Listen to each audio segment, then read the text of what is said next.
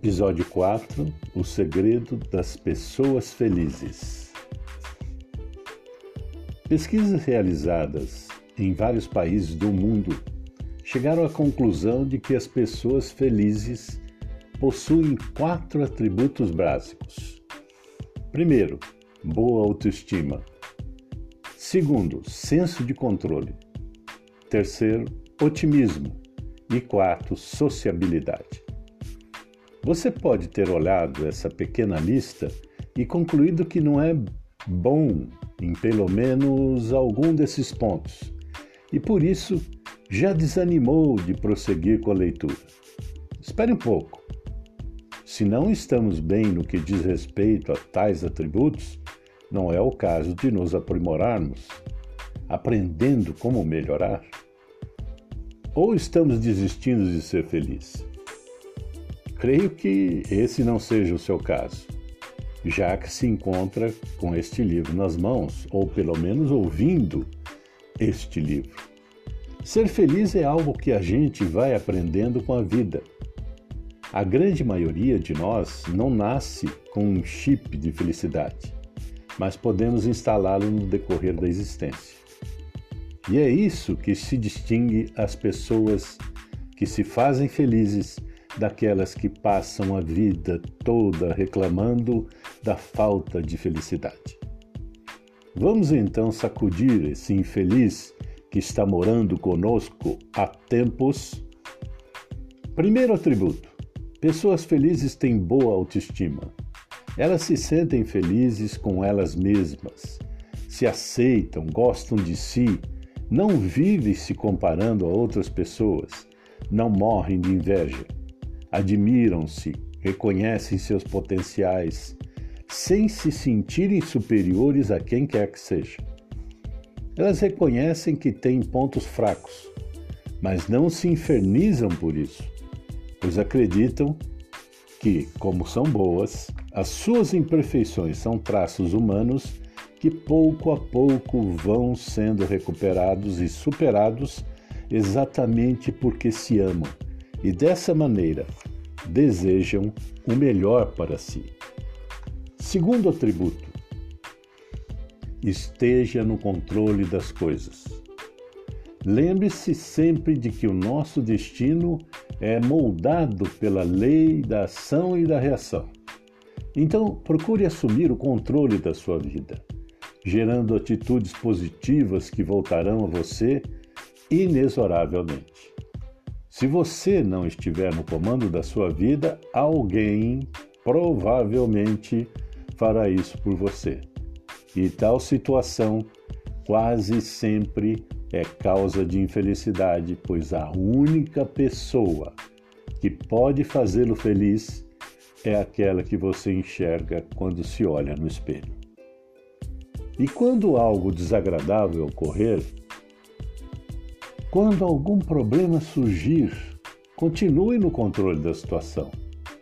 Não fique reclamando ou se queixando da vida. Atitudes características dos infelizes.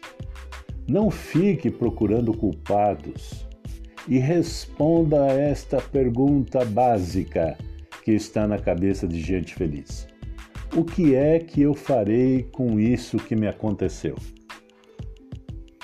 Terceiro atributo: pessoas felizes são otimistas. Acredite que tudo em sua vida começa na mente, no pensamento. Quando você pensa determinada coisa, você tem as sensações que o pensamento gerou. E provavelmente será levado a materializar o que passou em sua mente. Os infelizes costumam fixar o pensamento em como as coisas poderiam ter sido. E, desse pensamento, surgem sensações desagradáveis como tristeza, amargura, fracasso e revolta, que deixam qualquer pessoa afundada no lodo da infelicidade. Já as pessoas otimistas pensam em como as coisas podem vir a ser. Isso é otimismo pura injeção de felicidade. Quarto atributo: sociabilidade. Pessoas felizes são sociáveis, expansivas, cooperativas, comunicativas, estão empenhadas em se relacionarem bem com as pessoas. Nesse aspecto, as pessoas infelizes, via de regra, são de difícil trato, geniosas, competitivas, levam tudo para o lado pessoal, mostram uma tendência ao isolamento social. Suas relações geralmente se restringem ao âmbito da família. Uma boa sociabilidade é condição primordial para a felicidade, pelo simples fato de que ninguém vive sozinho e ninguém é autossuficiente. Como não vivemos isolados numa ilha, a toda hora e a todo instante estamos interagindo com as pessoas, fazendo trocas, doando e recebendo, e no mais das vezes recebendo na mesma medida em que doamos. Por isso é que gentileza gera gentileza, cooperação atrai cooperação, sorriso desperta simpatia e assim por diante. Estou certo de que é por essa razão que Jesus estabelece a regra de ouro para qualquer relacionamento feliz. Faça ao próximo o que você gostaria que ele fizesse a você. No entanto, em grande parte das vezes, fazemos aos outros o que jamais admitiríamos que fizessem a nós.